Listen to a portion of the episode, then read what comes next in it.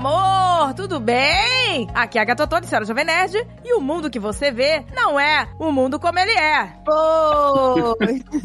Aqui é a Andréia, portuguesa, e eu esqueci a minha entrada. Ah, começou aí, olha aí, ó, memória. Começou, tô dentro do... Eu gabaritei a lista de Alzheimer, gente. E aqui é o André Souza e eu uso 2% do meu cérebro só. Mas se o André usa 2%, A gente não usa 0, quanto? Eu quero saber quanto, 0, quanto que eu uso. Uma caneca de mamica!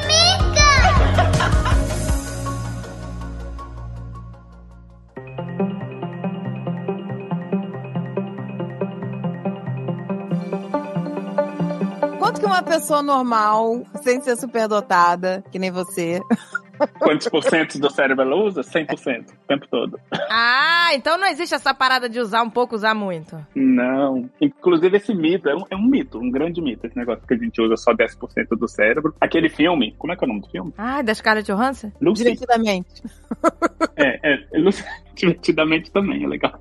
Mas é o Lucy que ela usa, que é o mito de que se usar né, 100% do cérebro, a gente vai ter superpoderes, a gente vai conseguir fazer coisas. Pois é, esse filme me deixou fascinada. Ah, fala sério, isso é mentira, gente. Eu sempre acreditei. Pô, no filme ela fica com superpoderes. Eu achei que se a gente usasse o cérebro inteiro, a gente virava Darth Vader. Pois é.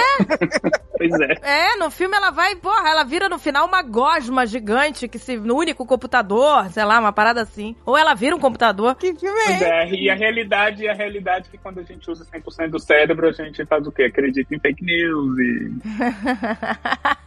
que merda, hein? Mas, Então, essa galera não usa 100%, vai. Eles só usam errado. Caraca, eu não acredito que isso é mito. Tô, tô chocada. Eu também, eu achava que a gente usava 3%, Zé lá. A gente usa 100%, a gente só não usa 100% o tempo todo. Então, assim, nesse exato momento, vocês estão me ouvindo, tem uma parte do seu cérebro que está funcionando mais do que outras. Mas as outras partes estão funcionando do mesmo jeito, talvez numa intensidade um pouquinho menor. Mas o cérebro inteiro está sendo utilizado, até porque, pensa bem, ia ser muita burrice da evolução se ela colocasse na nossa cabeça um órgão que gasta praticamente 70% de toda a energia que você tem no seu corpo e a gente usasse só 10% dele. Seria muito gasto de energia e espaço. Não é, gente? Seria uma falha da evolução, né? Uhum.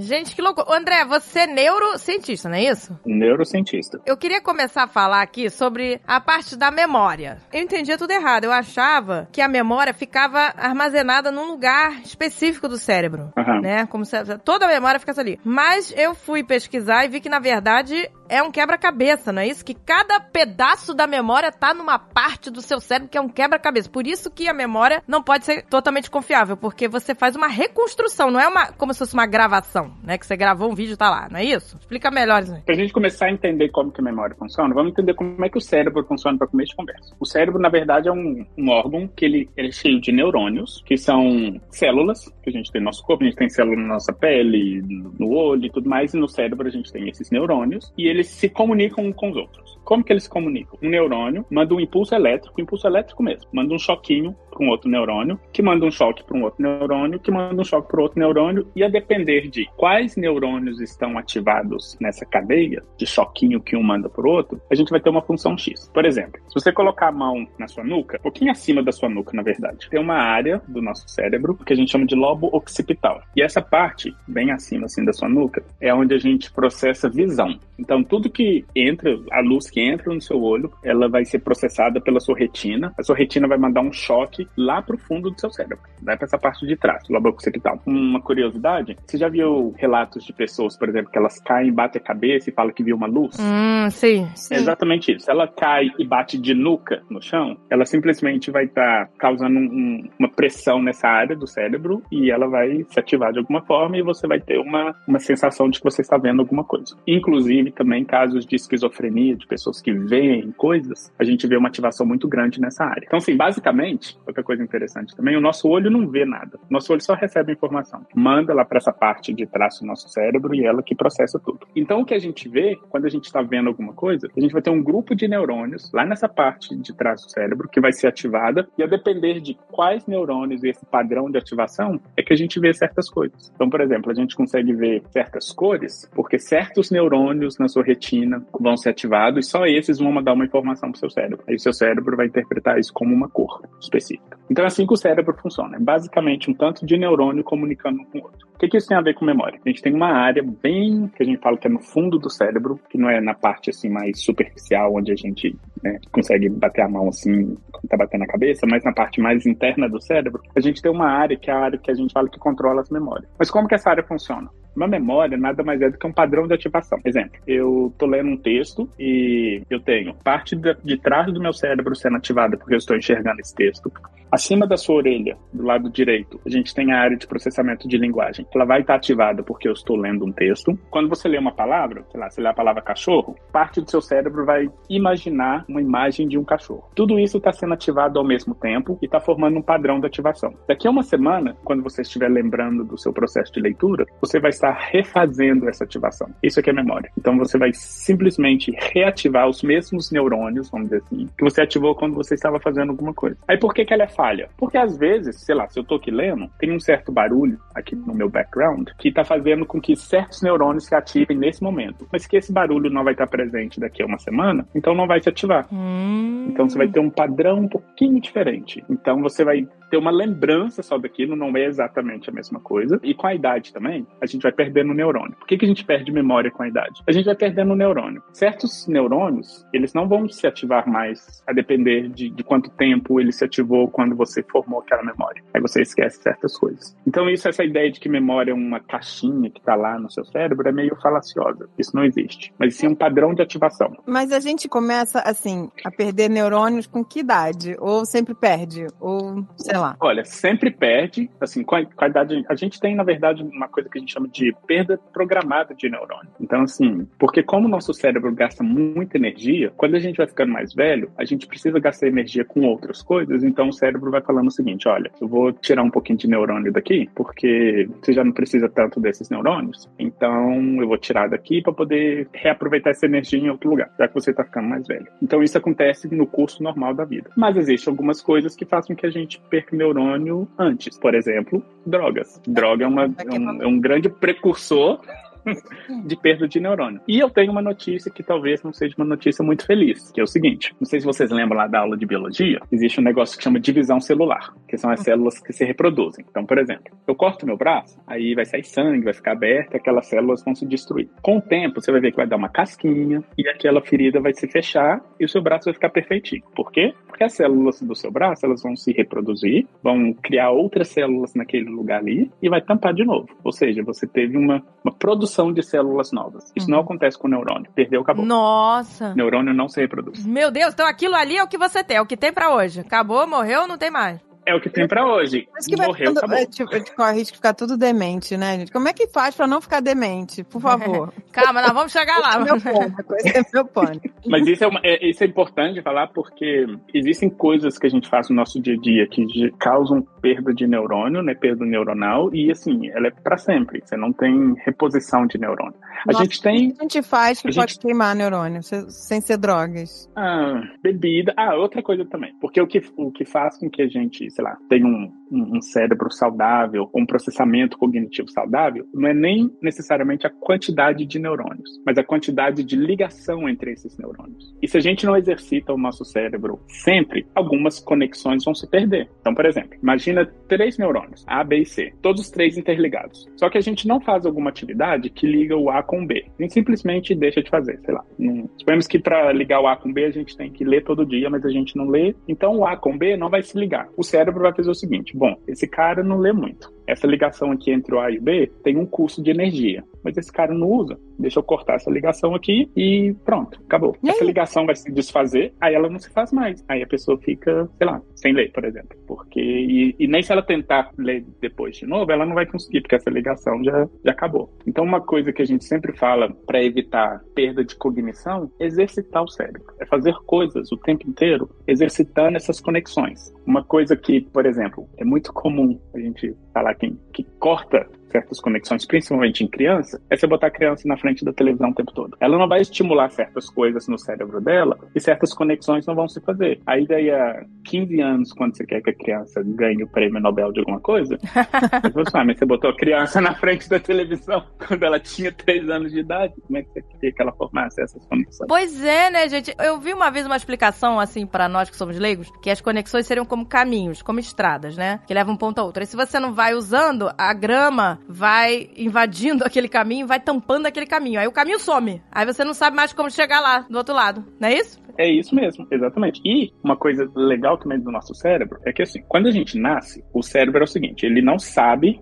quais conexões são importantes. Ele não sabe. Então o que, que ele faz? Conecta tudo. Já percebeu que recém-nascido, qualquer coisa chama a atenção dele? Se você coloca uma luz, ele vai olhar para a luz. Se você instala o dedo do lado, ele vai olhar para o dedo. Se você mexe a cabeça de um jeito diferente, ele vai olhar. Por quê? Porque naquele momento, ele ainda não sabe em que prestar atenção e quais conexões são importantes. Então o cérebro está conectando tudo com tudo. Aí tem um negócio que a gente chama de synaptic pruning, que é literalmente assim, o cérebro começa a cortar conexões que não são importantes. E ele faz isso com base na, na interação e na- nas atividades que a criança tem no dia a dia dela. Então, por exemplo, se você não estimula a linguagem, é muito normal o cérebro vai falar assim, bom, essa criança não tem estímulo de linguagem nenhum, deixa eu tirar essas conexões aqui que tem a ver com linguagem. Por isso que você Você, pratica um idioma, a gente perde ele. Exatamente. Você vê, o Alexandre estudou exatamente. na escola alemã, na escola suíça, até, sei lá, 11 anos de idade, 10 anos de idade, só tendo aulas em alemão o dia inteiro. Ele não sabe falar alemão hoje em dia, porque ele perdeu essa conexão. E, porra, mas, pô, foi até os 10 anos aprendendo. Mas não, gente, se você não usa, você perde. Verdade. Existem casos clássicos de, de pessoas que ficam, sei lá, ficam em cativeiro muitos anos e não tem interação visual, por exemplo. É muito difícil, essas pessoas elas não enxergam bem. O olho é perfeito, é, não tem defeito fisiológico no olho nenhum, mas o cérebro não sabe o que fazer com aquela informação.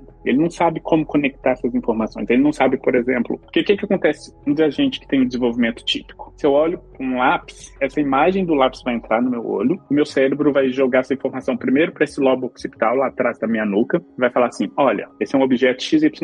Essa informação vai para o meu sistema límbico, que vai me lembrar de coisas que eu usei na vida com relação àquele lápis, vai me trazer memórias afetivas com isso, vai me vai ativar no, no- no meu centro de linguagem a palavra que eu uso para descrever aquilo, tudo conectado. Se você não tem esse tipo de estímulo desde o começo, a pessoa vai ver aquela imagem, essa imagem vai ser processada lá pelo lobo occipital dela e não vai saber o que fazer. Exatamente. Cara, você falou uma coisa muito legal que eu fui testemunha disso. Quer dizer, todo mundo era. É, a Gisele, quando era bebê, ainda nem falava, né? Ela tinha meses. E aí, quando ela via um carro lá fora, na rua, ela falava brum, brum, brum, brum, né? Uhum. Ela tava vendo o carro, ela aprendeu que aquilo era brum, brum. Aí, um dia, o Alexandre eh, fez um desenho de um carro, mas era um desenho muito abstrato, sabe? Era, sabe, muito simplificado. E ela falou brum, brum, quer dizer, olha a capacidade do cérebro de fazer essa conex... de começar a fazer essa conexão, de Sim. que aquilo também é um brum, brum, né? Que é o mesmo. Então, assim, eu fiquei impressionada. E aí eu vi uma vez um filme de um cara que era cego, ele foi cego a vida inteira e fez uma cirurgia e passou a enxergar adulto. E aí, por exemplo, mostravam é, uma maçã pra ele. Mas aí quando mostravam a foto de uma maçã, ele não sabia que era uma maçã. Ele não enxergava uma... Ele falou, o que, que é isso? Ele não sei. É. Entendeu? Porque o cérebro dele não teve esse desenvolvimento de fazer essa conexão de que a maçã de verdade pode ser também uma maçã num desenho, uma maçã, né? E, e ele não tinha essa vivência, então ele não sabia. Ele olhava pro livro e falava, não sei o que, que é isso. A gente não percebe isso porque a gente faz isso tão automático, mas, por exemplo, quando a gente lê, a gente, na verdade, não está olhando letra por letra. A gente está vendo um padrão geral e o nosso cérebro faz associação atrás disso. Mas, por exemplo, passa, só para fazer um exercício mental, passa a perceber os tipos de letra A, por exemplo, que você vê no mundo. São todos diferentes um do outro. É. Uns são grandes, outros pequenos, uns talvez são meio apagados, um talvez é mais,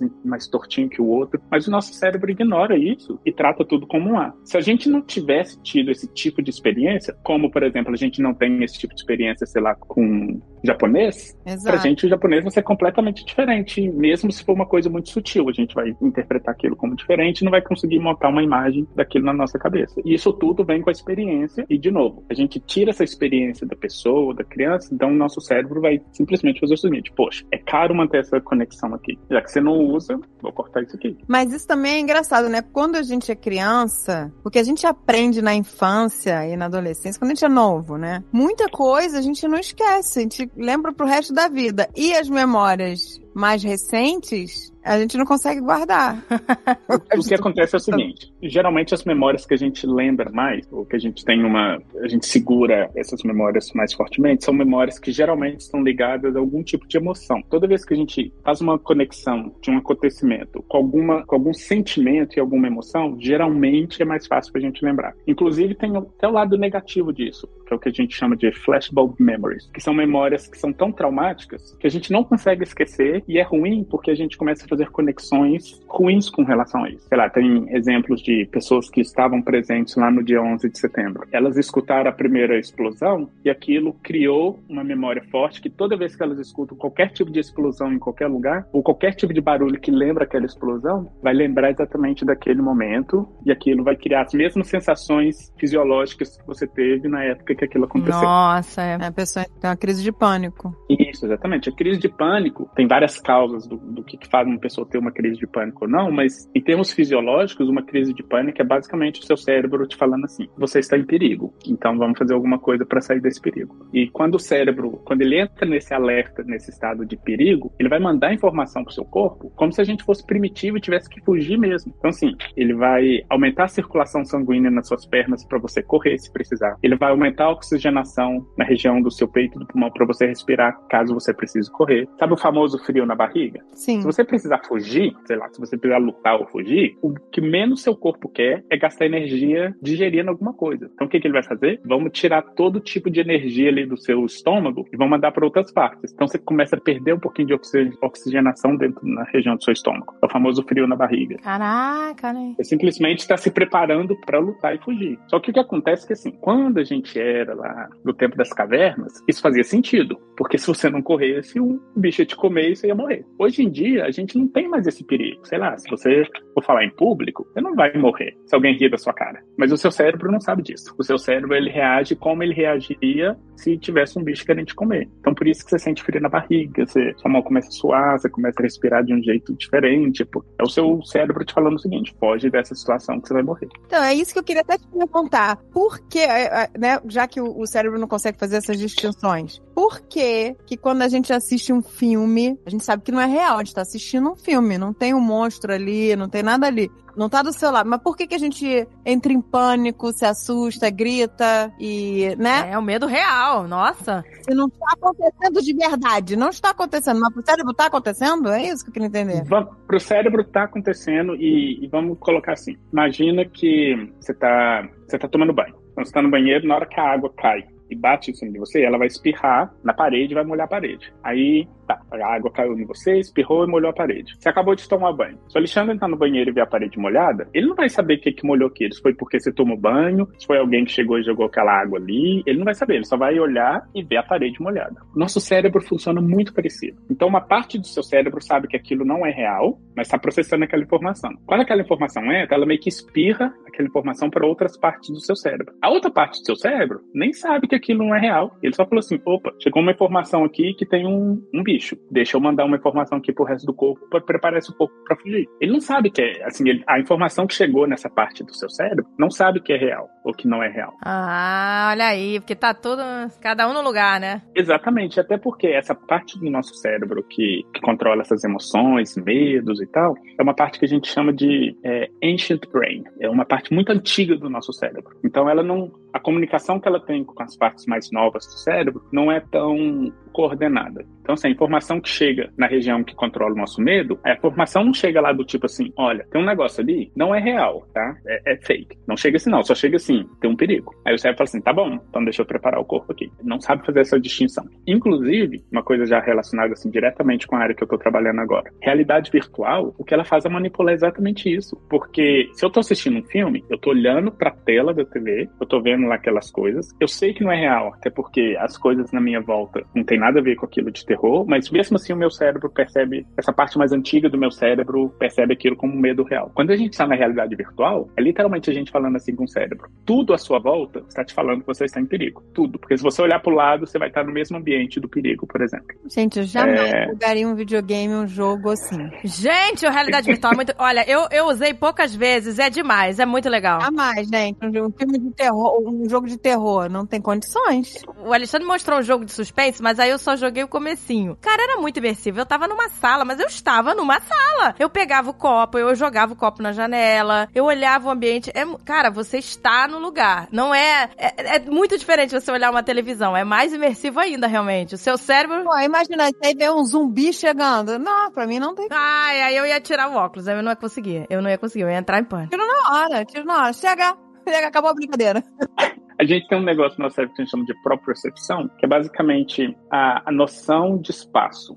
Que a gente sabe que a gente está no espaço, o que está à nossa volta, se a gente está em pé, sentado, se tem alguma coisa perto, a sensação, por exemplo, de que a gente está muito perto de uma parede ou longe, tudo isso faz parte desse sistema que a gente chama de propriocepção. Quando a gente está nesses ambientes de realidade virtual, todas as informações que esse sistema de propriocepção utiliza para saber onde você está, está sendo manipulado. Todas. Tudo, principalmente da parte visual, está sendo manipulado para fazer você acreditar que você está naquele ambiente. Então, sim, a reação que o seu cérebro vai ter vai ser como se você estivesse naquele lugar. Então, assim, pessoas falam assim: ah, eu não me assusto se eu estiver numa imersão de terror. Vai assustar sim, porque o seu cérebro vai ser automático. Ele vai simplesmente achar que aquilo é verdade e vai mandar as reações para o seu corpo como se aquilo fosse verdade. E assim, de novo, o nosso cérebro, apesar da gente ter evoluído muito, essa parte mais antiga do cérebro ela é bem primitiva primitiva. Ela é bem primitiva e ela ainda reage como se a gente estivesse lá no tempo das cavernas. Tem essa parada, né? Passaram-se milênios, mas o, o cérebro ainda funciona imaginando que isso, né? Que a gente tem que correr do, do tiranossauro.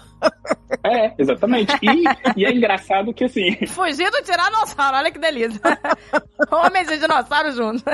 Eu fico imaginando, por exemplo, se você pega um Homo sapiens de hoje, coloca ele com a primeira linhagem do Homo sapiens, onde eles precisavam realmente correr, porque senão eles iam morrer, e sei lá, botasse os dois para conversar sobre ansiedade, isso é uma conversa muito engraçada, porque o cara de hoje ia falar assim, calma, você tá ansioso porque, sei lá, a pessoa não respondeu sua mensagem? Como assim?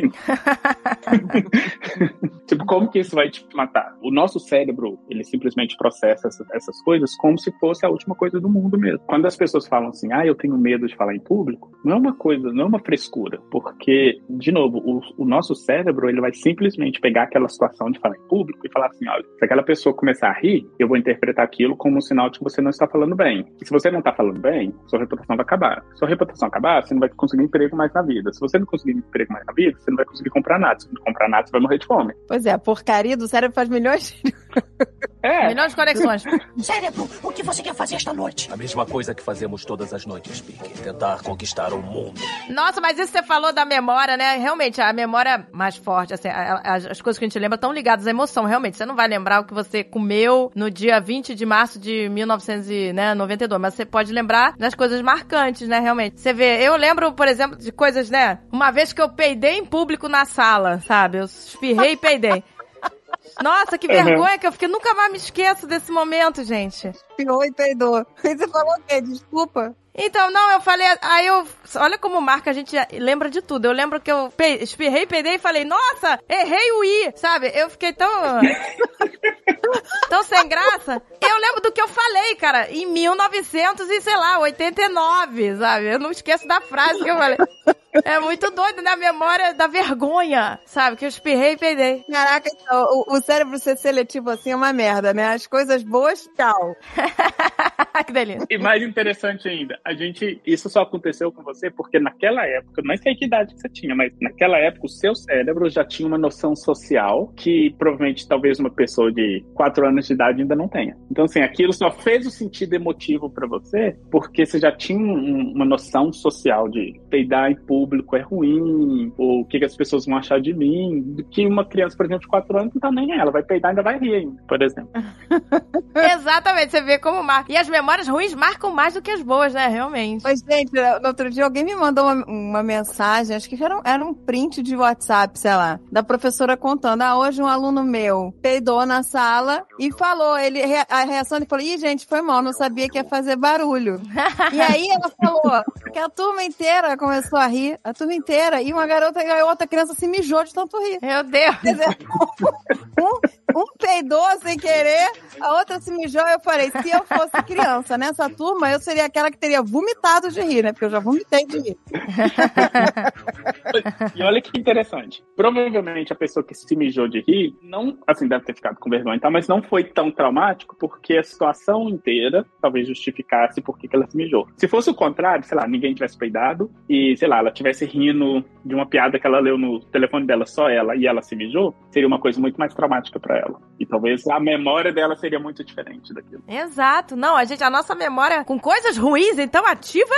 Gente, eu me lembro que eu tinha. Na, na- a gente morava num apartamento que tinha um banheiro só, né? E aí uma vez eu fui dar uma festa pro meu filho, uma festa cheia de criança em casa, e com um banheiro só, o banheiro tava sempre ocupado. Aí teve um guri que o bichinho não aguentou e se urinou nas calças, né? De esperar, sei lá, nunca tava. Vazio o banheiro. Quando encontrei ele, tava desesperado. Desesperado, tentando que os amigos não vissem. E aí eu vi que ele tava esquisito, assim, todo num canto, esquisito. Eu falei, que? Você passando mal? Tá alguma coisa? E aí ele tava com muita vergonha, muita vergonha. Aí eu falei, né? Eu não sabia que ele tinha feito xixi, não dá pra ver, né? Aí eu falei, perguntei, você não tá passando bem? O que aconteceu? Você brigou? Eles brigaram com você? Implicaram com você? Aí ele, nossa, ele tava com muita dificuldade pra falar que tinha feito xixi, sabe? Não. E aí eu olhei, aí eu olhei, aí eu vi, né? Eu vi que em volta dele tava molhado, né? Ali no, no sapato, tava molhado, aquela coisa. Aí eu percebi o que que aconteceu. Eu falei assim: vamos fazer o seguinte: é, vamos lá, você vai lá pro meu quarto, tá lá no meu banheiro, eu vou pegar uma, uma roupa do André, você toma banho. Eu falei, vou botar roupinha lá pra você, você toma, você troca. Quando você sair do banheiro, a gente fala que caiu o Guaraná na sua roupa, que você teve que tomar banho e trocar de roupa. E foi isso. Eu nunca contei pra nenhum amiguinho dele que ele tinha feito xixi naquele dia na, na calça ali. Bom, contou, contou agora. Pô, né? que legal. Ah, Agora, mas aí eu não vou citar nomes, né? Mas se alguém lembrar, né? Que, ah, Ele vai só escutar e falar assim, foi eu. não, é que todos estranharam. Por que, que você trocou de roupa, né? Todos estranharam. Por que, que você tá com outra roupa? Por que, que você tomou banho? Deu o cabelo molhado, né? E aí ele falou: E- não, caiu o refrigerante. Usou o velho truque do caiu o refrigerante e deu tudo certo. Tá certo, gente, mas é. Ele nunca vai esquecer disso. Vai ser o trauma, você vai ver. Ele vai lembrar igual que eu lembrei do, do peido na sala. Não, mas ele não acha que não foi Interessante. trauma, porque ninguém descobriu, entendeu? Eu acho que Não, mas ele vai lembrar. evitamos um trauma naquele dia, né? Se os amigos tivessem Ele percebido, deve- tava fudido. Ele pode ter ficado até com vergonha de você, parece que até que ele não tava conseguindo falar direito e tal. Mas isso marca, gente. Esses momentos marcam. Marca. E uma coisa interessante é o seguinte: todo mundo, eu vi que vocês falaram, as duas falaram assim, ah, quando a memória é ruim, a gente lembra. Isso faz um sentido evolutivo. É melhor pro nosso cérebro gravar experiências ruins para não se repetir no futuro do que experiências boas. É, Que fica é de basicamente pra alerta. isso. Exatamente, que ele fica mais alerta coisas, exatamente. Fica de alerta aí, ó. Não come muito feijão. pra- Maneira no feijão. A gente já vai.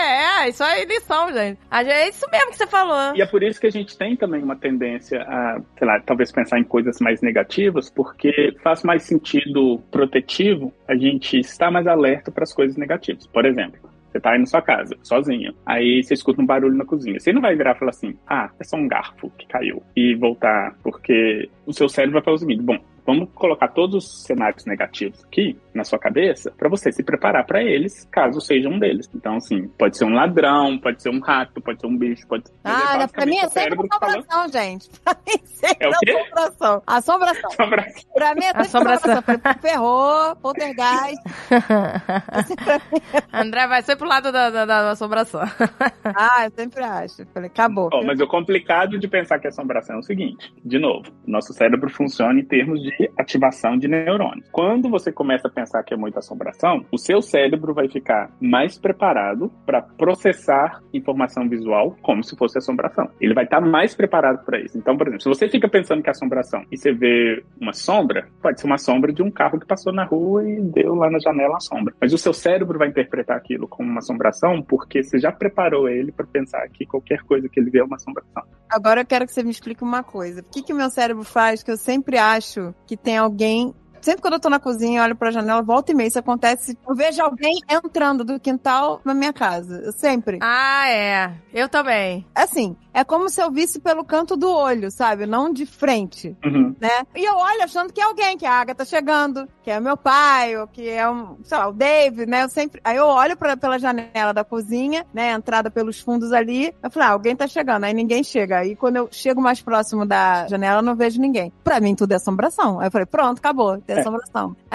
Não, nesse caso é assombração mesmo. Mentira. Ela nem Esse dormiu aí hoje, eu né? posso me cagar de medo mesmo. É que não.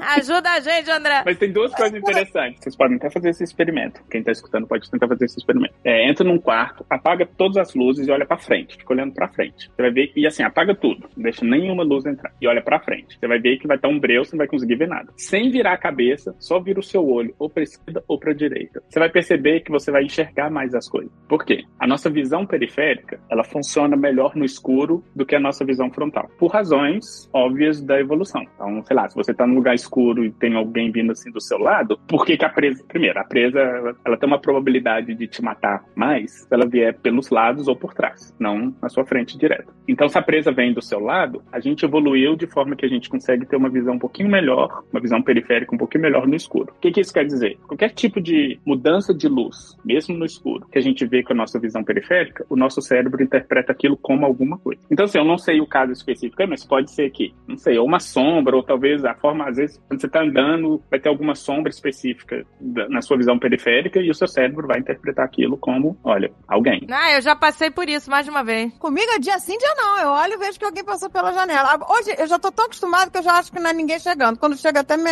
me surpreendo. Falei, olha, agora a assombração era realmente a Agatha. Quando é, eu fico toda feliz.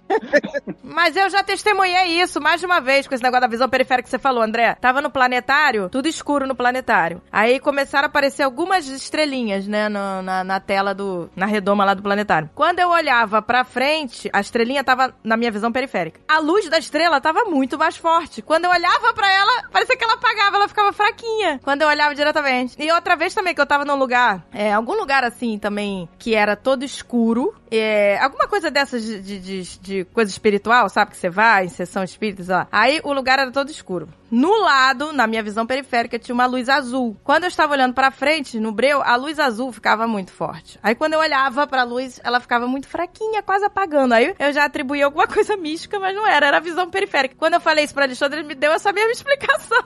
Ele, Agatha, não é nada de mística, é só visão periférica. E outra coisa interessante também que é o seguinte: de novo, nosso cérebro, como ele está todo in- interconectado, a informação visual que chega lá no seu lobo occipital vai ser mandada para uma outra região que vai tentar interpretar aquilo. Aí vai interpretar com relação a outras informações que você tem daquele ambiente no momento. Mas a gente tem uma área específica do cérebro, ou um- uma capacidade específica do cérebro, principalmente do cérebro humano, que é de a gente percebe se alguém está ou não observando a gente. De novo, porque isso tem uma, uma vantagem evolutiva. Se você está andando e você sabe que alguém está te olhando, essa pessoa deve estar te olhando, antigamente, devia estar te olhando porque queria te matar. Então, nosso cérebro percebe isso. Então, por isso que qualquer coisa que a gente percebe na nossa visão periférica, geralmente vai para esse centro onde ativa essa sensação de estar sendo observado e aquilo a gente já fica alerta sobre estar sendo observado ou não, mesmo quando não tem ninguém no ambiente. Então, por isso que é muito comum, às vezes a gente está sozinho num lugar, a gente está, sei lá, olhando para frente sozinho num lugar, aí a gente vê, sei lá, um- alguma coisa que ativa a nossa visão periférica. Nesse exato momento, você já começa a pensar assim: acho que tem alguém aqui, acho que tem alguém me observando. E é muito natural, a gente não consegue nem controlar isso, porque isso faz parte também dessa parte mais antiga do cérebro, não é uma coisa que a gente controla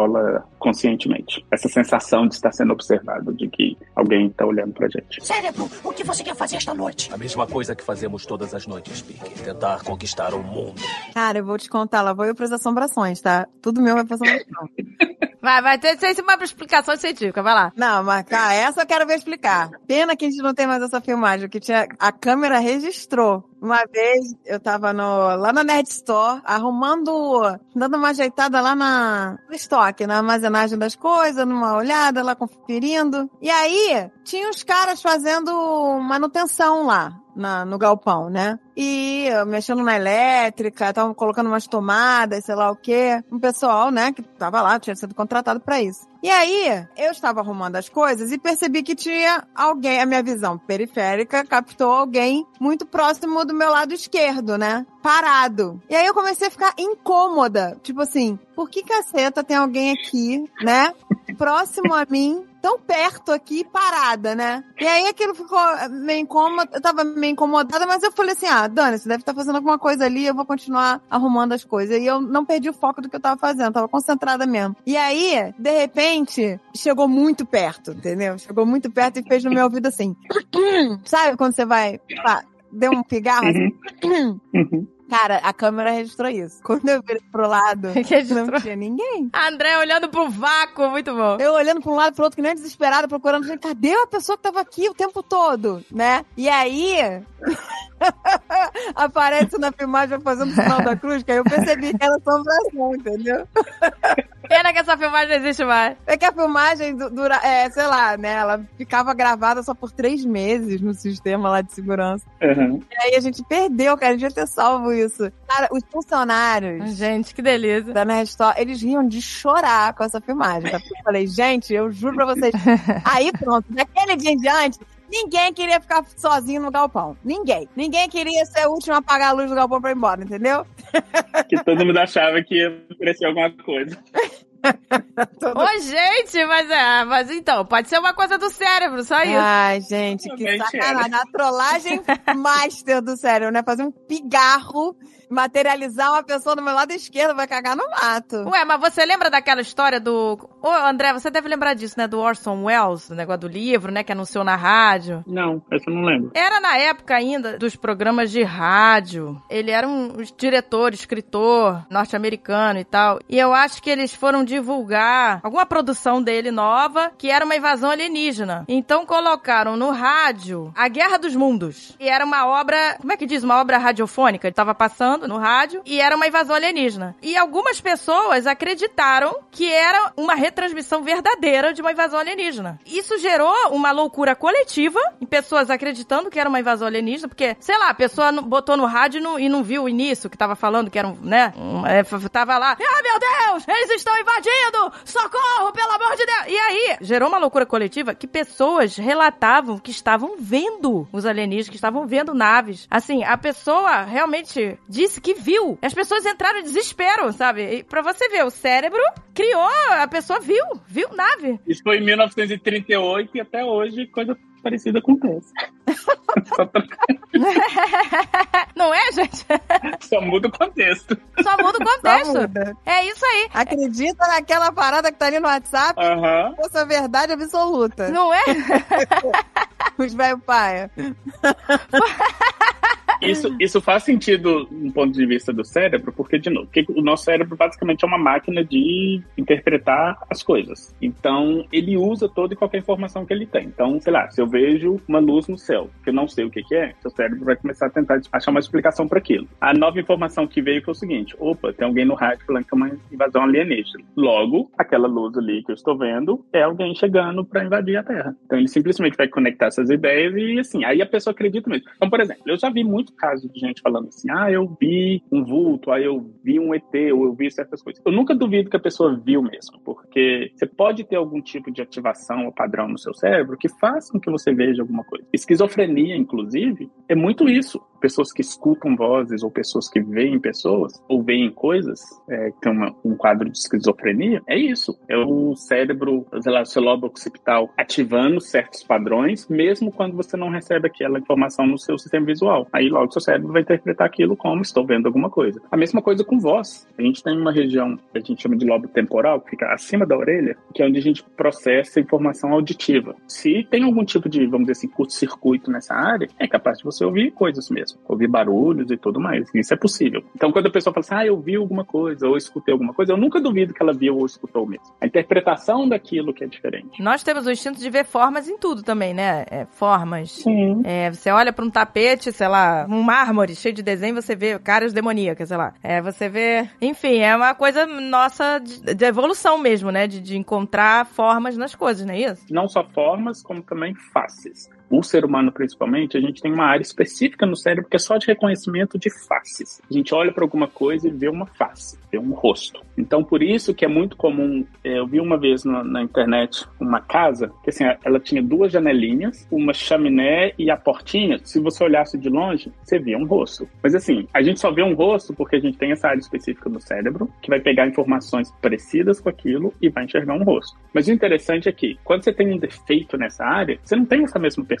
Então você vê pessoas falando assim: ah, eu tô vendo uma coisa redonda com duas bolinhas e uma coisa no meio mexendo. Ele tá descrevendo uma face. Ele só não sabe que é uma face, não sabe interpretar que aquilo é uma face. É, então ainda tem isso. Tem, existem alguns distúrbios no cérebro que eles acabam criando um padrão de, de comportamento que é completamente diferente do que a gente já viu e que antigamente, quando a gente não sabia que isso eram coisas do cérebro, a gente achava que era assombração mesmo. Por exemplo, tem um tipo de afasia. Afasia é um, um distúrbio adquirido de linguagem. Ele afeta uma parte do seu cérebro que é a parte que interpreta linguagem escrita. Então, assim, você mostra pra pessoa um, um óculos e fala assim: o que, que é isso? A pessoa fala assim: um óculos. Aí você mostra, sei lá, você coloca um- um- uma imagem de uma pessoa falando óculos. Aí a pessoa fala óculos, aí você coloca uma imagem do óculos e fala assim: o que, que essa pessoa falou? A pessoa vai apontar para um óculos. Aí você escreve a palavra óculos. A pessoa vai ler, ela vai conseguir ler a palavra. Ela vai conseguir ler, ela vai falar assim: ó, O, U, L, ela vai conseguir ler a palavra. Aí você pede ela para apontar para o objeto que ela tá lendo, ela vai conseguir. Nossa. Ela simplesmente não consegue. Gente, olha só. Ela interpreta o sinal escrito, ela tem a imagem visual, ela tem a imagem sonora, mas ela não consegue conectar a imagem escrita com a imagem visual que ela tem daqui. E tem padrão que é diferente. O Alexandre tem um, um amigo que é assim, que ele tem uma condição que ele não consegue gravar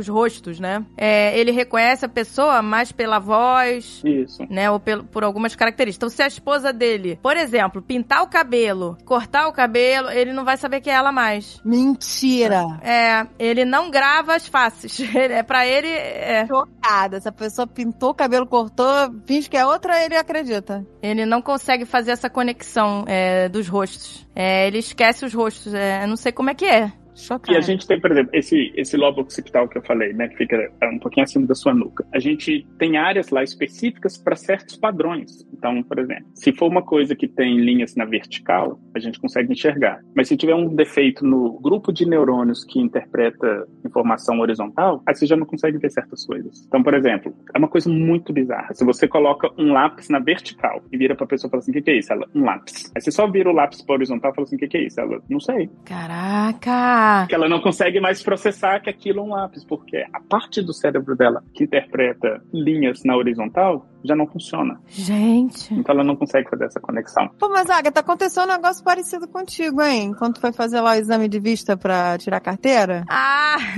é, não, é. Pô, caraca, eu vou contar. Olha, eu vou tentar ser breve, hein, que a, a história é longa. Eu fui tirar a carteira de motorista aqui nos Estados Unidos. O que acontece? Eu tenho, é, sei lá, 16 graus de miopia no... 14, eu acho. Vou, vou, né, vou mentir pra baixo. 14 graus de miopia no olho direito e no olho esquerdo, sei lá, 4 e tal. Enfim, eu tenho esse problema desde criança, ele foi aumentando o grau. Então, o que acontece? Você enxerga, por exemplo, o meu olho direito, ele não enxerga sozinho. O meu cérebro fez um atalho, porque já que eu tenho esse problema, esse olho preguiçoso, o meu olho direito, ele enxerga com a ajuda do esquerdo, entendeu? Então, ele fez essa, como se fosse um atalho, não sei, pra ele, uma adaptação, né? Uhum. Então ele não enxerga sozinho. Ou seja, lá no teste, você coloca a tua cara num óculos assim, parece um óculos de realidade virtual. Assim, você coloca assim a cara numa máquina e tem três colunas. A coluna da esquerda, você não sabe, mas a máquina faz isso. A coluna da esquerda, você tá enxergando com o seu olho esquerdo. A coluna do meio, você tá enxergando com seus dois olhos. A coluna do direita, você tá enxergando com o olho direito. Só que como eu tenho esse problema de que o meu olho direito, eu não sei como a máquina faz essa separação, não sei, não sei a explicação técnica. O meu olho direito ele não enxerga sem o esquerdo, então deu um bug no meu cérebro. Meu cérebro bugou. Deu um bug, e aí o que aconteceu? Tá lá as três colunas. A mulher lê a primeira linha da coluna, que são várias linhas, né? E aí eu falei, ela lê a primeira linha. Aí eu, A, B, A, B. Ela não, e a, e a terceira? E o resto? Eu falei, não, tá em branco. ela, não, não, ela não tá em branco.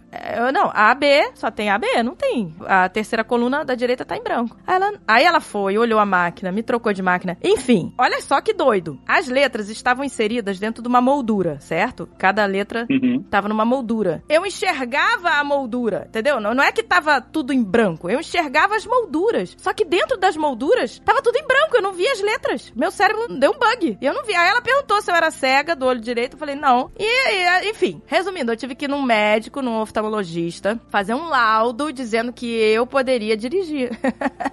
que doido, né? Deu um bug no meu cérebro. E a visão ela ainda é um pouquinho mais complicada, porque a gente tem um, um- os neurônios, o nervo óptico que sai de cada olho, ele na verdade um pouquinho abaixo assim, do seu nariz, ele cruza e vai para o lado oposto. Então, basicamente assim, o que está do seu lado direito é processado pelo seu lado esquerdo do cérebro. E o que está do seu lado visualmente é processado pelo seu lado direito do cérebro. Então existe esse, esse- esse cruzamento. E pessoas que têm problema literalmente nesse cruzamento, então, ou seja, a informação entra no seu olho direito, aí ela tem que cruzar para o seu lado esquerdo do cérebro. Chega nesse cruzamento, dá uma pane e não cruza. Então, assim, você coloca uma coisa do lado direito da pessoa, ela não enxerga. Mas você coloca do lado direito, ela já enxerga. Cara, não é louco isso? A mesma coisa, o mesmo olho, mas é porque, como essa informação ela cruza, aí você não consegue enxergar. E outra coisa, esse cruzamento, ele fica bem embaixo de uma glândulazinha que a gente tem e que pode acontecer, por exemplo, se a gente tiver algum tipo de lesão, essa glândula pode inchar. Aí o que, que ela faz? Ela pressiona esse nervo, aí as pessoas param de enxergar. Às vezes a pessoa sente uma dor de cabeça, aí para de enxergar de repente. É um inchaço dessa glândulazinha que vai pressionar esse nervo e vai simplesmente afetar a sua visão. Caraca, cara. Por isso também tem aquelas ce- cegueiras temporárias, né? Isso, exatamente. Cegueira temporária é basicamente isso. É, você tem alguma coisa no seu nervo óptico, ou, ou até às vezes uma inflamação. Tem uma inflamaçãozinha nesse nervo que a informação não vai passar de forma correta nessa região e não vai chegar lá no seu lobo occipital, então você não vai enxergar. Então, de novo, o nosso olho é- é basicamente assim, uma câmera, ele capta a luz. Aí essa luz vai ser interpretada pelo cérebro. Mas se ela não chega lá onde tem que ser interpretada, ela não vai ser interpretada. Cara, Ou se chegar diferente. Tem que contar um negócio que aconteceu comigo quando eu tava grávida do Alan. Quando eu tava grávida do Alan, eu desmaiava com uma facilidade. Não, não sei porquê. Desmaiava. Eu tava conversando com a pessoa e tum, caía. Uhum. E aí, tava grávida, acho que, sei lá, de três meses. E aí eu resolvi passear com o cachorro na praia. Eu falei, ah, vou passear com o meu cachorro. E aí fui, só que o cachorro, eu sempre soltava ele na praia, né, pra ele correr. E ele obedecia e voltava. Nesse dia, não sei se tinha uma cadela no cio, eu não sei que caceta foi, que o cachorro, eu soltei ele não voltava. E eu comecei a ficar desesperada. E aí, Hum. o passeio que era, sei lá, pra ser de 9 às 10 da manhã, meio-dia eu ainda tava lá na praia atrás do cachorro. E nada do cachorro me obedecer. O cachorro não voltava e ele tava correndo atrás de sei lá o quê. E foi me dando desespero, e aí foi o, calor, né? Foi, comecei a passar mal. Aí até que eu consegui pegar o cachorro. Chegou uma hora lá, pá, não sei me- se me ajudaram, já não lembro, já tava tão confusa. Consegui botar o cachorro na coleira e voltar pra casa. Nesse processo de voltar pra casa, eu já tava passando muito mal. Da ansiedade, do calor, Uhum. né? E do fato de eu estar grávida e estar desmaiando com qualquer coisa. Só Uhum. que aí aconteceu o seguinte: eu tive todos os sintomas de desmaio, né? A minha visão, eu comecei a perder a visão periférica, e aí eu fui andando. Uhum. E aí, de repente, a a- a- eu comecei a enxergar em uma cor só. Eu enxergava tudo amarelo, depois eu comecei a Uhum. enxergar tudo roxo. Mas é, e, e- cada vez ficava mais difícil de enxergar. Até que chegou uma hora que deu blackout total. Mas eu tava fazendo um esforço imenso pra não desmaiar, porque se eu desmaiasse, meu cachorro ia, ia morrer atropelado, porque ele ia atravessar a rua em direção à praia, que ele ia querer ir pra praia. E aí eu falo assim, se eu desmaiar aqui, meu cachorro morre. Então eu fiquei naquele negócio, eu não posso desmaiar, eu não posso desmaiar, eu não posso desmaiar, meu cachorro vai morrer, meu cachorro vai morrer. E aí eu fui, no- faltava, sei lá, uma quadra pra eu chegar na minha casa, eu já não enxergava mais nada, tava preto, era preto, preto tu- tudo preto à minha volta. E eu fui andando, é, tocando as grades dos prédios, né? Eu já sabia que eu tava a uma quadra de casa, fui conhecendo as grades. Eu atravessei a rua sem saber se o sinal estava fechado ou aberto quando eu cheguei na esquina. E aí, quando eu cheguei no meu prédio, consegui atravessar a portaria, aí eu desmaiei. Aí você falou que tá seguro pra desmaiar. É, olha aí. Eu falei que legal na hora que você falou o negócio das cores, porque, assim, quando a gente desmaia, de novo, o- como nosso cérebro tá o tempo todo fazendo essas conexões, nosso cérebro gasta muita energia. É, é- é o órgão do nosso corpo que gasta mais energia. Então, e a gente consegue essa energia a partir de oxigênio. Então a gente respira e esse oxigênio vai ser espalhado pelo corpo, pela nossa circulação sanguínea e para o seu cérebro também. Se acontece alguma coisa que falta oxigênio no seu cérebro, a gente tem um centro no cérebro que vai falar o seguinte: não temos oxigênio suficiente para o cérebro funcionar de uma maneira normal. Então vamos começar a mandar sinal para o corpo para ele buscar oxigênio. O primeiro, um dos primeiros lugares onde ele tira a oxigenação é nessa região de trás, atrás da nossa nuca. Então, por isso que toda vez antes da gente desmaiar, a nossa visão escurece. Que é simplesmente essa região falando assim, não temos oxigênio, não vamos mais processar informação visual. Faça alguma coisa. Que aí é como se ele estivesse avisando assim pro seu corpo. Senta. Caraca, olha só. Para de exercitar como você está exercitando para que a gente tenha oxigênio suficiente para chegar no seu cérebro. Se você descarta essa informação, ele vai mandar a próxima informação para o seu, pro seu lobo temporal. Não sei se já perceberam, quando você está desmaiando ou sua pressão baixa, você sente um tampão no ouvido, como se parasse de ouvir. Sim. Os seus que- Exatamente, seu lobo temporal falou assim: vamos parar de processar informação auditiva. Até que vai chegar uma hora que você não vai parar, ele vai falar assim: tá, quer saber então? Vamos parar de mandar informação pros seus músculos. Aí você cai. Caraca, tá vendo? E você Ele vai, desliga. ele vai desligando as chaves, né? Um corpo tentando. Caraca! Mas você vê, você conseguiu manter os sentidos até pelo menos chegar no. Mas aí ele parou de, de, de captar as cores, né? Que eu comecei a enxergar de uma cor É. só. Que louco. E Porque, assim, a forma como a gente processa a cor é exatamente isso. A gente tem células específicas na sua retina que mandam informação para áreas específicas do, do- do seu lobo occipital. Como ele foi desligando aos pouquinhos, provavelmente a primeira área que desligou foi a área que processava certas cores. Aí falou assim, vamos parar de funcionar, vamos ver até onde vai. Geralmente essa visão periférica também, ela vai, vai perdendo a, a- você vai perdendo a capacidade da visão periférica. É, pô, Aí a gente tem vai restringindo, vai, vai encolhendo. isso. A gente, tem, a gente tem células específicas na nossa retina que elas só captam luz. Se é luz, se é claro ou escuro. Elas são as últimas a desligarem. Que aí é a hora assim, tá, você não, você não tá me obedecendo, não, então deixa eu desligar essa área também. Aí é onde escurece tudo, que aí você não percebe mais luz. É, e ele vai fazendo isso até você desligar de vez. Assim, que aí é mais seguro, porque ainda tem isso também. Se o cérebro ele perde oxigenação por muito tempo, geralmente o dano é permanente. Exato. Então, por isso que crianças, por exemplo, às vezes crianças que nascem com cordão umbilical enrolado no pescoço, são crianças que na hora que nascem elas, elas perdem, sei lá, às vezes meio minuto de oxigenação no cérebro, geralmente a perda é permanente, é um dano permanente. Então, o cérebro já sabe disso, então ele fala assim, bom, para não ter uma perda permanente, deixa eu desligar, para você cair, recuperar sua oxigenação no corpo, aí eu começo a trabalhar de novo. Pois é, às vezes pessoas que ficam há muito tempo, é, sei lá, estão se afogando, aí depois são resgatados. Ficou, sei lá, não sei quantos, cinco minutos sem respirar. Aí causa danos é, irreversíveis às vezes. É, a sequela é permanente, exatamente. A sequela geralmente é permanente.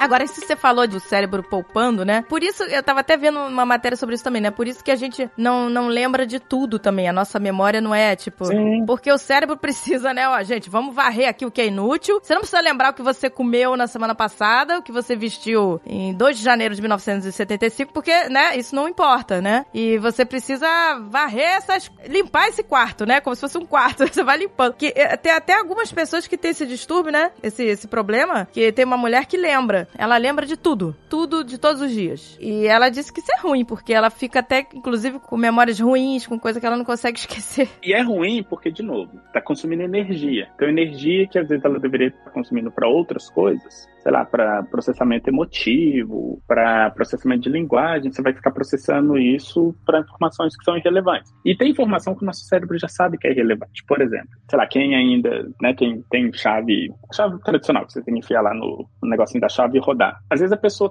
tranca a casa todos os dias. Aí se você pergunta para ela assim, você olhou para a fechadura, você viu a chave entrando? Não, é automático. A pessoa faz aquilo sem prestar atenção e o nosso cérebro já sabe disso. Ele sabe que certas coisas ele vai automatizar, não precisa prestar atenção. Atenção e outras coisas ele precisa prestar atenção. E é por isso que, às vezes, quando essas coisas misturam, a gente tem o que a gente chama de falsas memórias. Falsa memória nada mais é do que o seguinte: olha, eu processei algumas coisas, não tudo, mas eu tenho uma experiência para trás de algumas coisas, então deixa eu usar isso para preencher essa parte que eu não lembro que faltou e eu te conto essa história. Pois é, você constrói a memória com fragmentos, é isso aí. É, É verdade. Eu lembro de coisas diferentes de outras pessoas. As pessoas, não, não, mas não foi assim, foi assado. Tem um estudo fantástico que foi feito na década de 50, que era assim: eles mostravam para as pessoas imagem de umas pessoas num restaurante. Então a pessoa entrava no restaurante, comia e ia embora. Aí depois eles falavam assim pra pessoa: dá pra você contar o que, que você viu? Aí a pessoa falou assim: dá. Tipo, um cara entrou no restaurante, aí você fala: tá, mas entrou como? Ah, tá, entrou pela porta da frente, sentou, comeu, aí ele pediu a conta, pagou e foi embora. Aí depois eles reassistiam o filme. Tipo, ele nunca tinha pedido, ele nunca pediu a conta e pagou a conta. Nossa.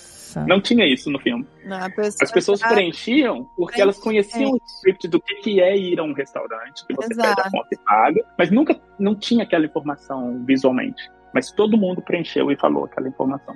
Caraca, você vê por isso que a memória ocular não é confiável, né? Que eu vi uma também outra matéria de uma A testemunha, né? a testemunha, desculpa, a testemunha ocular não pode ser confiável, porque ela falou que de 300, eles fizeram uma pesquisa onde 300 pessoas foram absolvidas é, depois com DNA, né? Quando surgiu, como é que você fala, né? A identificação lá por DNA, né? Da, Uhum. da, de uma cena do crime. E 300 pessoas foram absolvidas. Um quarto dessas pessoas absolvidas tinham sido presas por causa de testemunha ocular. E tava errado. É, então quantas pessoas não foram presas por, por, né, por... Gente, é uma, é uma loucura. Você tá num julgamento e fala, foi essa pessoa? Foi. Mas, caraca, você vai confiar a vida, o destino de outra pessoa pela memória de, de uma pessoa? Ah, E tem uns estudos que mostram, né, mostram os, os resultados são um pouco mais tristes, porque teve um estudo também que foi feito, acho que na década de 90, que era assim, era uma cena de um, um roubo numa sala de aula. Aí eles pediam as pessoas para assistir essa cena, só que eles não, não falavam assim, olha, é uma cena de um roubo, assiste. Só falavam assim, assiste essa cena aí. Aí depois voltava pra pessoa e falava assim, olha, aquela cena que você assistiu, teve um roubo naquela sala. Roubaram uma coisa em cima da mesa. Você imagina quem foi? Aí mostrava fotos de pessoas. Aí geralmente a pessoa que tinha a pele mais escura era sempre a pessoa que eles falavam assim, não, não, eu realmente eu vi essa pessoa entrando na sala. Hum, olha aí. E assim, não teve uma pessoa negra entrando na sala. Não tinha.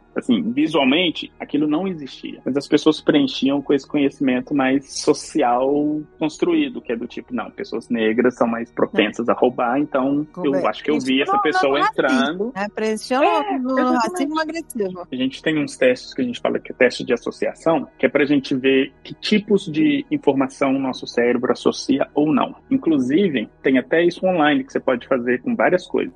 Depois eu passo o link para vocês colocarem para as pessoas, que você pode ir fazer esse teste de associação online. É normal. Mas teve um estudo que foi feito que eles queriam ver assim no cérebro da pessoa como essas coisas são associadas. Aí o teste era o seguinte: eles mostravam, é, ele virava para a pessoa e falava assim: olha, eu vou te mostrar algumas coisas e você tem que falar sim ou não mais rápido possível se isso que você está vendo é uma arma ou não. Então, basicamente, a instrução era: você vai ver um tanto de imagem nessa tela. Quando você vê uma arma, você tem que apertar o botão o mais rápido que você puder. Só que o que, que eles faziam? Eles mostravam, sei lá, uma mesa. Aí a pessoa falou: não. Aí mostrava uma cadeira. Não. Aí mostrava uma face de uma pessoa branca. Não é uma arma. Não. Aí mostrava uma face de uma pessoa negra. Não. Aí mostrava um revólver. Sim. Geralmente, o tempo de resposta para falar que era uma arma, sim, era muito mais rápido quando antes dessa arma aparecia uma face negra. Nossa. E isso era um indício de que as pessoas faziam esse tipo de associação no cérebro. Meu Deus. Então, como elas viam uma face negra, sabe, uma face negra, elas automaticamente ativavam a parte do cérebro que identifica uma arma. Aí, quando vinha a arma, eles, elas conseguiam responder mais rápido que era uma arma. Aí depois eles mostraram as pessoas isso. acreditam em racismo estrutural, né? Pois é. E o mais interessante, sabe o que que é o mais interessante? Isso é duas coisas. Primeiro, é implícito e essa informação ela, ela vai de uma área para outra em pouquíssimos milissegundos. Aí você vira para essa mesma pessoa que respondeu muito rápido e fala assim: "Você é racista?" A pessoa fala que não. E você, você faz várias medidas assim de comportamento social, nada aparece, mas o seu cérebro fez essa associação mais rápido. E o argumento todo é o seguinte: essas associações que o nosso cérebro faz, ela faz com base no que a gente está vivendo. Então, assim, não é você virar para a pessoa e falar assim: ah, você é racista porque você fez essa associação. É a gente, sei lá, quebrar esse tipo de associação no mundo para que o nosso cérebro não faça isso de maneira automática. É isso aí, exatamente. Essa é a questão. Mas, assim, é, é triste que a gente tenha esse tipo de associação. E não só, e eu dei esse exemplo racial, mas mas é, existem várias outras associações do tipo, as pessoas associam pessoas com deficiência física à falta de habilidade de alguma coisa. É uma associação que o nosso cérebro faz automático. Então, ela só faz automático porque a gente tá, assim, a gente coloca isso no mundo de uma forma muito pervasiva. Aí o nosso cérebro pega esse padrão e, e, e repete. Exato. É, isso é, é, por exemplo, principalmente assim, pessoa que tem paralisia cerebral. As pessoas vão olhar como, né, como se ela não fosse capaz de aprender, de, de trabalhar, porque vão associar que ela é uma pessoa totalmente incapaz. É, eu me lembro até que uma vez eu conheci uma pessoa que tinha paralisia e a pessoa que foi me apresentar ela, antes de me apresentar, falou: Não, olha, ela é uma pessoa inteligentíssima, uma pessoa assim, ela ficou justificando, sabe? Uhum. Como se. Eu falei, não, mas é, sabe, não precisa falar isso. Não precisa, né? Sabe, a pessoa foi justificando antes de eu conhecer a pessoa. Sabe?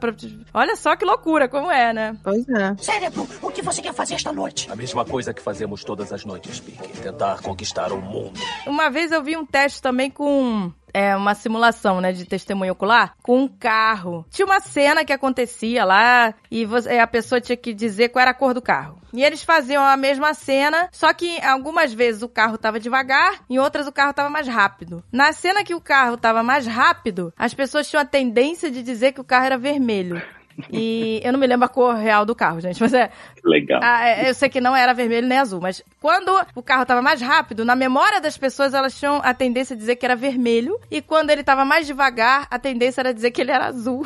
Agora, por que que o cérebro faz associação? Mas você vê como não pode confiar no testemunho ocular, porque eu não me lembro a cor do carro, mas não era vermelho nem azul, entendeu? E a pessoa fazia essa associação, é só mudando a velocidade do carro. Então imagina como a pessoa pode construir uma narrativa com a memória numa cena de um crime que ela viu e pode inserir um monte de coisa que, que não é real. É, e é por isso que tem, existem várias técnicas quando você está pegando depoimento, assim, dessas coisas. Existem algumas técnicas que a gente pode utilizar para poder descobrir essas falsas memórias. Uma das coisas, e assim, a gente usa isso para descobrir falsas memórias e também para descobrir mentira. Então vou dar uma dica agora para descobrirem se uma história é mentira ou não. É, Olha aí, ó. você pede a pessoa, Ai. você pede a pessoa para relatar a história como ela aconteceu. A pessoa vai dizer, ah, o fulano entrou em tal lugar, aí depois ele fez isso, depois fez isso, depois fez isso, depois fez isso. Aí conta em ordem cronológica. Você simplesmente pede a pessoa para contar o contrário. Fala assim, não, conta do final pro começo. Geralmente, é, o nosso cérebro ele, ele é ele está preparado para processar informações de maneira cronológica. Quando você pede para ele processar ao contrário, ele tem que basicamente falar detalhes que ele deixou passar quando ele estava contando da maneira cronológica, porque ele, ele coloca muito mais, ele, ele simplesmente preenche mais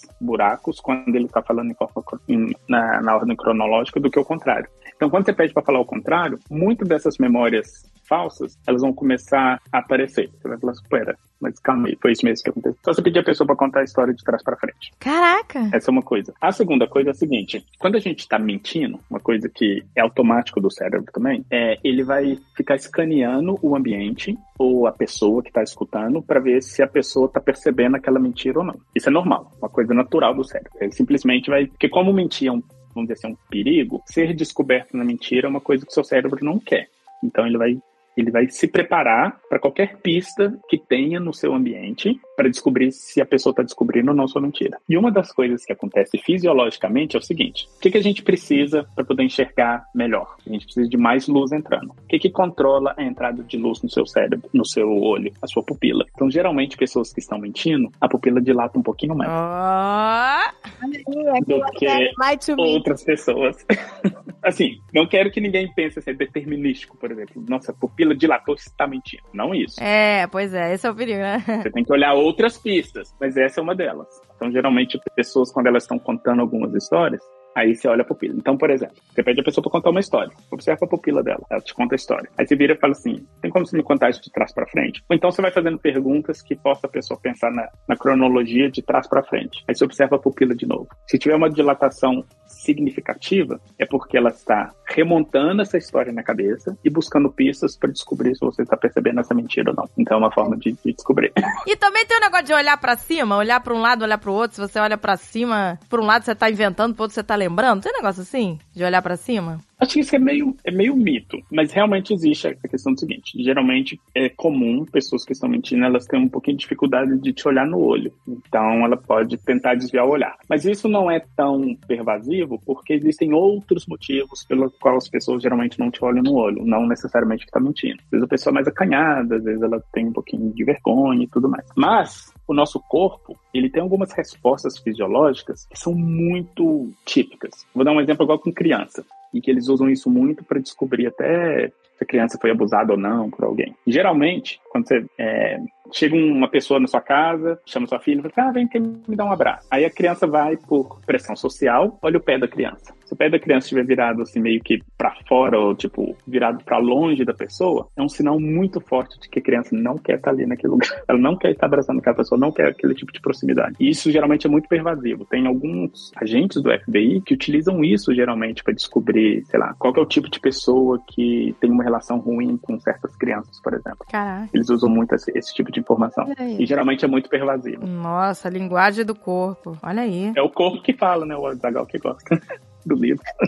o corpo que eu acho que muitos psicólogos devem usar também, né? Analisar também. Acho que o psicólogo analisa isso, né? Essa questão do, do, comportamento, né? Do... Isso. O perigoso de, de, de, divulgar ou de falar desse tipo de coisa é porque geralmente as pessoas interpretam como determinístico, do tipo, aconteceu isso, logo o cara é superador. É. Não é bem assim. Você tem que é. olhar outros contextos, mas geralmente a gente vai colocando tudo junto. Olha, a pessoa tá com o pé meio virado para fora, querendo meio que sair daquela situação. A pupila tá dilatando. Você vê um, sei lá, a mão tá suando mais quando ela tá contando certas coisas. O batimento cardíaco tá um pouquinho maior. São todos sinais que mostram que o corpo está, sei lá, preparado para alguma coisa negativa. É, um conjunto. Então é um sinal de que a pessoa pode estar mentindo. É um conjunto de coisas, exatamente. Um conjunto. Gente, não vamos sair por aí fazendo laudo, hein, gente? É só um. É. É para mostrar que existe, né? E até porque, por exemplo, a questão da nossa pupila, ela controla a entrada de luz normalmente. Então, por exemplo, se você estiver num lugar que está muito iluminado, a sua pupila vai fechar normalmente, porque a função dela, a função dela é controlar a entrada de luz. E se você estiver num lugar mais escuro, a pupila vai aumentar. Então, assim, você tem que olhar esse, esses fatores também. Porque aí, sei lá, você, você pede a pessoa para contar uma história na luz, aí a pupila tá fechadinha, depois você põe a pessoa no escuro, pede pra repetir a pupila de lá, aí você fala, ah, tá mentindo. Ah, pois é. é verdade. Não pode é verdade. ser. Não pode. É um conjunto de fatores. Tem que ser um profissional para entender, né? Não adianta a pessoa leiga tentar. Exatamente. Cérebro, o que você quer fazer esta noite? A mesma coisa que fazemos todas as noites, Pique. Tentar conquistar o mundo. Agora, pra gente concluir aqui, a gente vai falar daquela coisa a gente, já que a gente tá falando de memória, né? Do, do, temor de muita gente, que é o Alzheimer. Eu quero saber duas coisas, inclusive. Eu quero saber como fazer para os neurônios não morrerem. Então, para você não. Existe uma ginástica pro cérebro, sei lá, alguma coisa para você retardar o envelhecimento do cérebro? O que mais que eu preciso saber? Como evitar o Alzheimer? Tá. Achei que você ia falar assim, o que mais que eu precisava saber? Eu acho que eu esqueci. é, eu também, eu também tenho isso. Eu tenho medo real, oficial, porque eu vi meu avô terminar a, a vida dele com Alzheimer. Meu avô era um, uma pessoa inteligentíssima, um cara que lia muito, um cara que estudava muito, super talentoso, pintava obras de arte, assim. E ver é, a pessoa perder tudo, sabe? Ele ele, depois ele olhava os quadros que a gente mostrava e ele não reconhecia. Ele, eu pintei isso. Ele, ele não acreditava que ele tinha pintado os quadros, assim. É muito assustador, sabe? Pois é, eu até que eu, que eu vi no YouTube uma neurocientista falando que o nosso cérebro não foi feito para ficar gravando o nome de todo mundo, é, memorizando essas coisas assim o tempo todo. Então a pessoa às vezes acha, ah, esqueci o nome de, de fulano, tô com Alzheimer. Ah, esqueci o que eu ia fazer é, agora, tô com Alzheimer. Que não é essa a explicação, né? Que... Eu acho que tem duas coisas. A primeira é que assim, de novo, como o nosso cérebro é só um, um, conjunto de neurônios comunicando um com o outro, qualquer tipo de coisa que atrapalhe essa comunicação vai causar um tipo de déficit cognitivo. Então não precisa ser necessariamente Alzheimer. Então, por exemplo, sei lá, se você começa a esquecer o nome das pessoas, não é necessariamente um Alzheimer. Pode ser algum outro tipo de problema, alguma outra coisa que está fazendo com que os seus neurônios não se comuniquem da maneira que eles têm que se comunicar. Essa é uma coisa. Segundo, perda neuronal ela vai acontecer com a idade, ponto. Não tem o que você possa fazer para evitar isso. É o curso normal da vida e do envelhecimento. Então isso vai acontecer. Pensa num, sei lá, você tem um carro e você utiliza o carro por um ano, ele vai estar tá funcionando de um jeito. Se você utiliza esse mesmo carro por 90, não tem como ele estar tá com a performance igual ele tinha quando ele tinha um ano. Então, tem esse ponto também. Fisiologicamente, a gente entende ainda muito pouco o que, que causa o Alzheimer. Tem algumas, algumas coisas. Uma delas, que é a explicação que eu acho mais fisiologicamente plausível, é o seguinte. Você lembra que eu falei que um neurônio comunica com outro a partir de impulso elétrico? Então, você tem um neurônio que manda um impulso elétrico para outro. Como que esse impulso elétrico funciona? Ele sai do corpo da célula, aí ele passa numa perninha da célula longa que chama axônio e que liga no outro neurônio. E esse axônio, ele tem uma,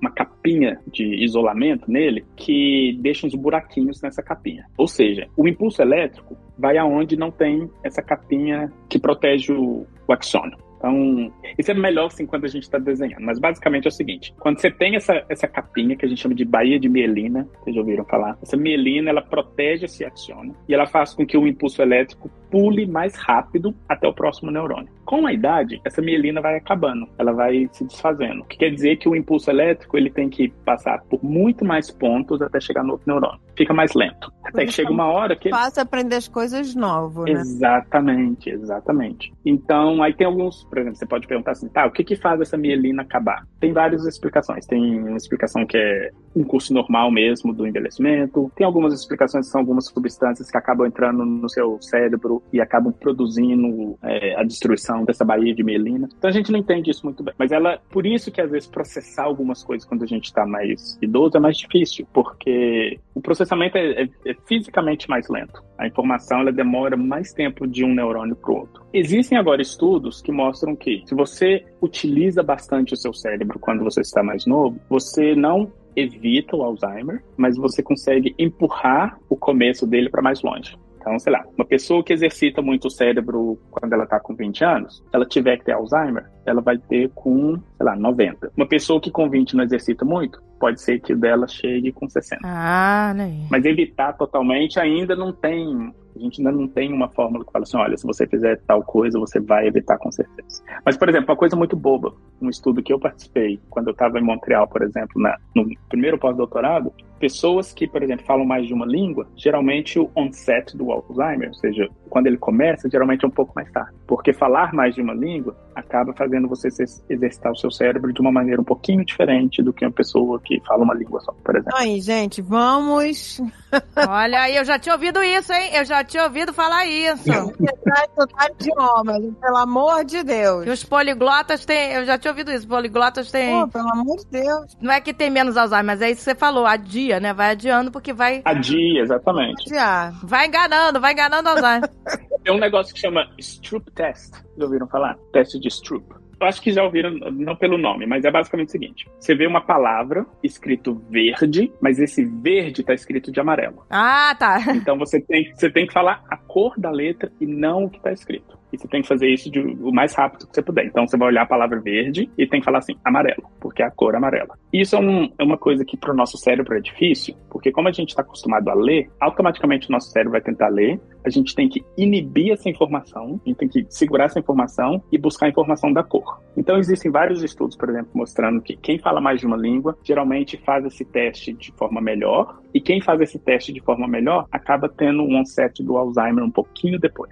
Então, basicamente assim, se você começa a controlar coisas no seu cérebro de uma maneira mais é, deliberada, fazer atividades que te forcem a pensar mais ou a utilizar mais partes do seu cérebro, geralmente você pode ter o onset, o, o onset do Alzheimer mais tarde. Mas evitar completamente não tem como. É, ele não tem cura, mas você pode ir adiando, exatamente. Você vai empurrando. Então, mas aí que tá. É, é, recentemente, né? Eu até vi uma reportagem de uma medicação que foi aprovada pelo FDA, que é praticamente é, é, dar um stop aonde onde a, a, a, doença está. Então, se ela tiver no início, né, dá uma, uma segurada maravilhosa. Se ela tiver mais avançada, É. acho que não retrocede, mas também não, não vai mais adiante. É, eu posso falar um pouquinho mais desse remédio, como que ele funciona fisiologicamente. Vamos voltar lá de novo em como que os neurônios se comunicam. É, você tem uma perninha de que sai de um neurônio e chega lá no outro. Essa perninha, se você olhar no microscópio assim, ela não encosta no outro neurônio.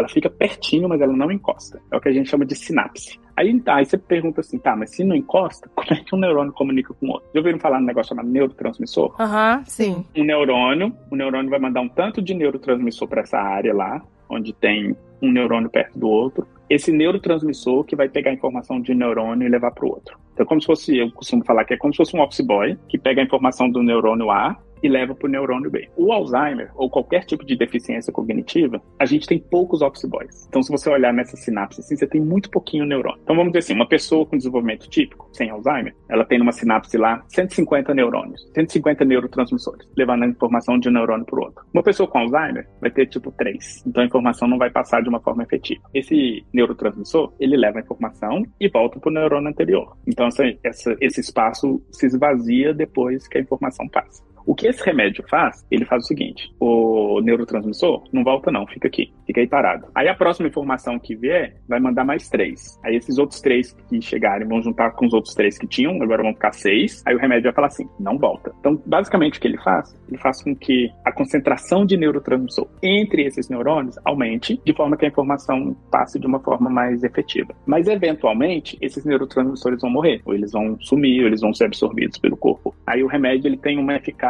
não duradoura, né, para sempre, porque eventualmente esses neurônios vão, esses neurotransmissores vão acabar sendo absorvidos. Mas basicamente o que ele faz, ele aumenta a quantidade de neurotransmissor nesse espaço para que a informação passe de uma forma mais efetiva. Ah. É basicamente isso que esse remédio faz. Mas é, é isso mesmo? A pessoa tem um, um estacionamento assim da doença por um período, é isso? Basicamente, a analogia que eu gosto de falar ela, ela vai empurrar a parte mais grave e o ápice da doença ela vai empurrar ele um pouquinho mais para frente. É isso. Então, assim, Ainda não é. suponhamos que. né? É, exatamente, não é a cura. Então, suponhamos que uma pessoa normal, é, com desenvolvimento típico, que não exercita o cérebro, vai ter o Alzheimer com 70. Se ela exercita, talvez ela vai ter agora com 80. Se ela toma esse remédio, talvez com 90. Entendeu? Só tá jogando um pouquinho para frente. Mas não tem ainda nenhum remédio, alguma coisa que vai falar assim: olha, É a cura. não vai ter Alzheimer. Com certeza é a cura. Você não vai ter perda neuronal ou perda cognitiva. Não, não- não tem é, remédio que faça isso ainda. Então, gente, mas é isso. Então a gente tem que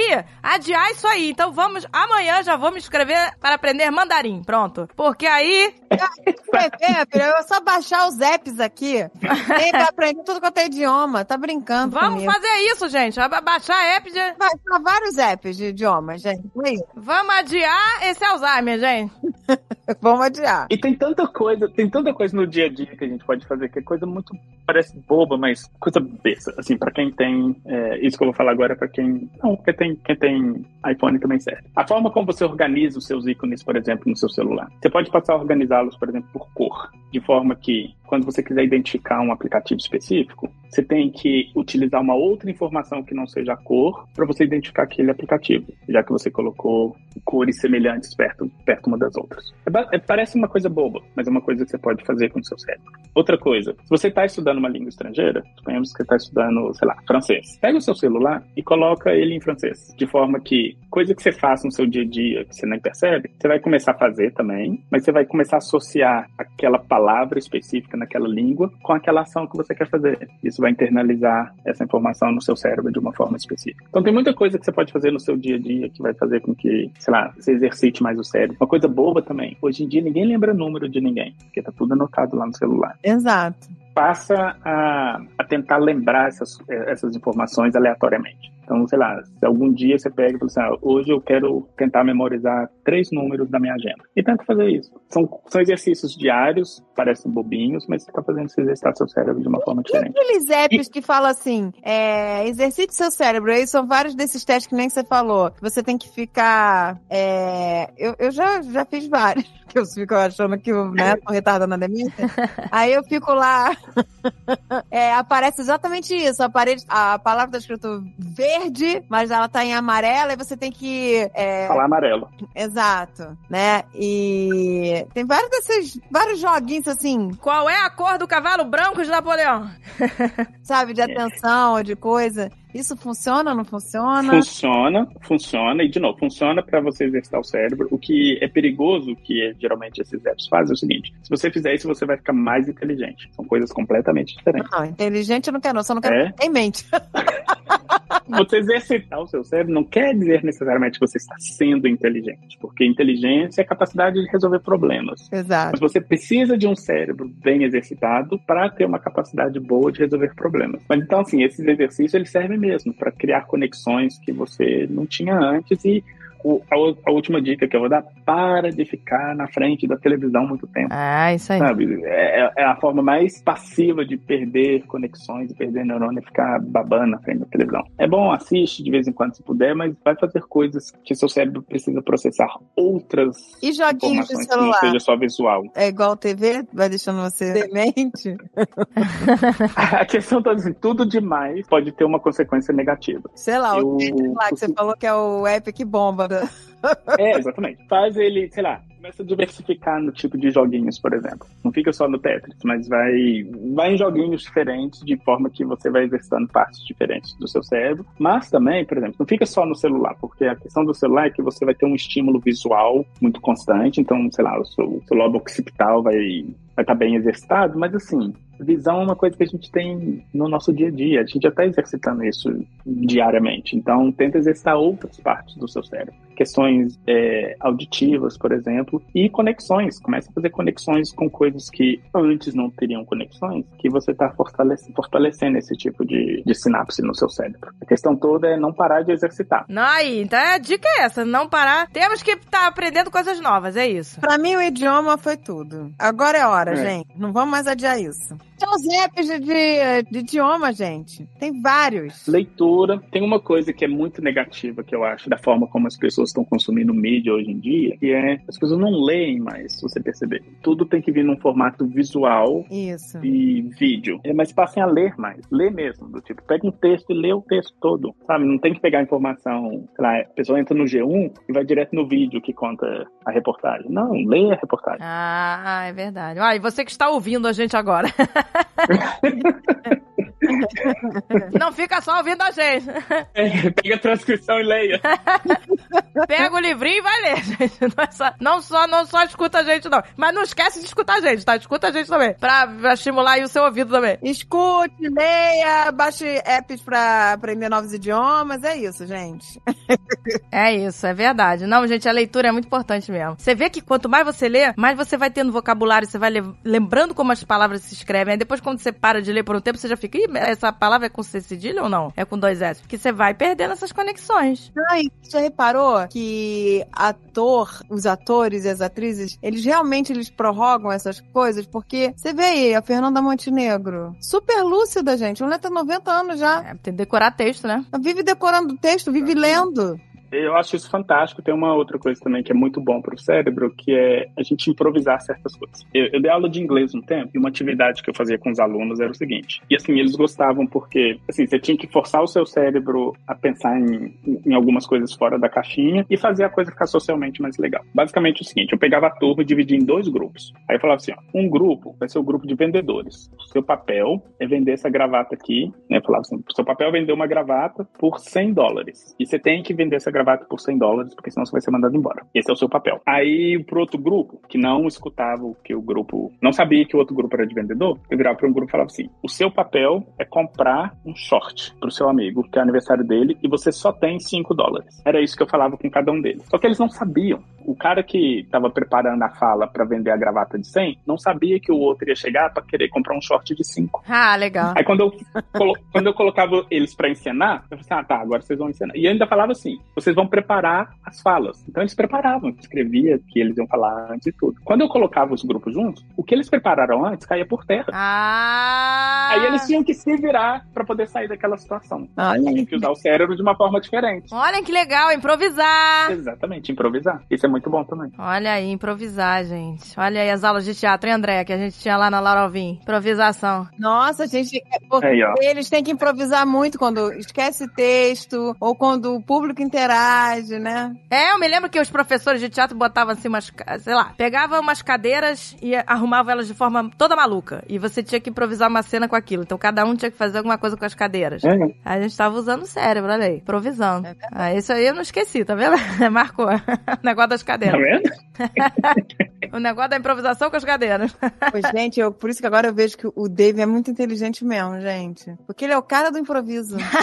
Vem sagaz. Ele sabe improvisar, né? Ele improvisa muito, gente. Tudo. Qualquer situação. Entendeu? Ah, precisa de não sei o que. Aí ele já vai lá, amarra um negócio aqui. Já ele faz uma coisa, sabe, pra funcionar por um período. É impressionante. Olha aí o MacGyver. O MacGyver era um cara, pô, Exatamente. cheio de A conexões. gente que assistia a época do Profissão Perigo, Não é? Olha aí. é isso, é de pensar o que tá. Então, nessa situação, eu preciso sair dela. O que, que eu posso utilizar com o que eu tenho Pô, aqui? gente, MacGyver nunca vai morrer de Alzheimer. MacGyver, pô, Nunca. O cara tá sempre improvisando. Pega um chiclete, um palito, não é? não sei o que e cria um paraquedas, sei lá. Exato. que delícia. Gente, agora eu quero assistir MacGyver de novo, só pra ver o que ele fazia. Mas não adianta, ele acabou de falar que assistir TV Exatamente. não vai adiantar porra nenhuma. Aí Tem que ler- não, o tem que ler sobre o MacGyver. É demente, mas eu vou assistindo MacGyver. Ah, poxa.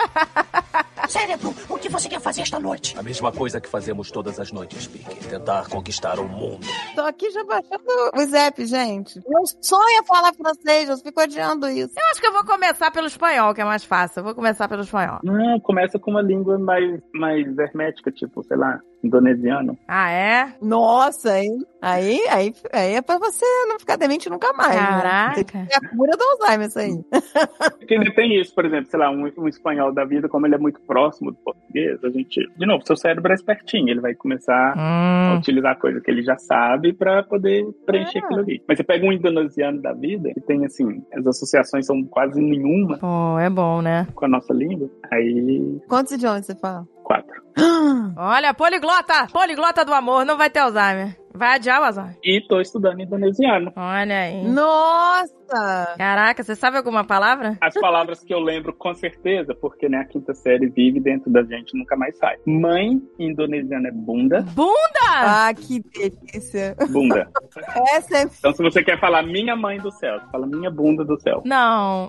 E portão em indonesiano é pinto. Nossa, que delícia. Ah, olha. E eu só lembro Mamãe disso no porque portão na quinta é, série é, não... mamãe no portão. É, exatamente, Bunda no pinto. Bunda, no pinto. minha bunda tá ali no piso. O portão bateu na mamãe. É isso. Que delícia. Você quer ver uma coisa que interessante? Eu tenho certeza que daqui a três anos, quem tiver escutado esse programa agora, daqui a três anos, vai lembrar como é que fala mãe e portão em indonesiano. Ah, nunca mais vai crescer. Nem, nem francês lá, o. Como é que é? Pescoço é cu? Pescoço é cu. É, exatamente. E. E papagaio é perroquet. Le perroquet, c'est le cu de Andréa. Não é isso? A gente nunca esquece, que delícia. Nunca, nunca. cresce. Tá vendo? A primeira coisa que a gente aprende também a falar nos idiomas é palavrão, né? gente? Olha as conexões aí da sexta série. Qual palavrão indonesiano você já aprendeu, André? Acho que nenhum, não. Do palavrão ainda não. Ainda tem isso, porque como eu tô aprendendo esses aplicativos, né, de Ah, não tem as paradas boas. é, aí não tem, exatamente. Não Tem que, tem. tem que achar um professor particular. Porra, mas tem que botar. Aí, ó, quem Pois estiver é. escutando, que fala indonesiano, fluente, entre em contato que eu... e conta uns palavrão pra gente. É, pois é, pô. Eu quero saber como fala piranhona do amor. Além da bunda no pinto, frente sua mãe no portão, quero saber xingar, né? Filho da mãe, o filho da bunda. Filho da bunda. Filho da bunda.